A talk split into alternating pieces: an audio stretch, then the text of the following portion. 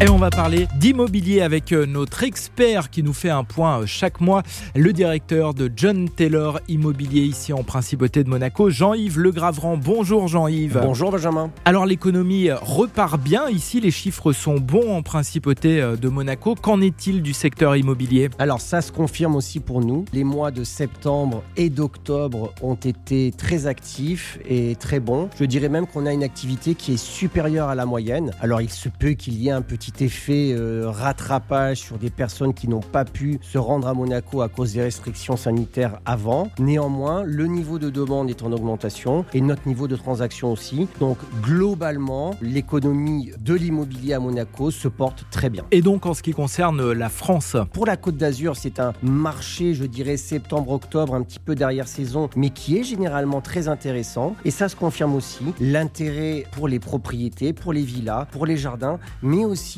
pour l'arrière-pays, hein, puisque beaucoup de gens aujourd'hui se reportent vers l'arrière-pays pour trouver un petit peu plus d'authenticité, trouver un petit peu plus euh, de terrain et de jardin. En ce qui concerne le reste du marché immobilier, on voit par contre sur certaines grandes agglomérations, et notamment Paris, un petit ralentissement euh, de la demande euh, des clients acquéreurs, un tassement du marché, mais on part quand même de loin puisqu'on a beaucoup progressé ces dernières années. Donc je pense qu'une petite pause du marché peut être bénéfique pour peut-être repartir plus tard. Le point sur le business de l'immobilier chaque mois avec Jean-Yves Legravran. Merci Jean-Yves. Merci Benjamin.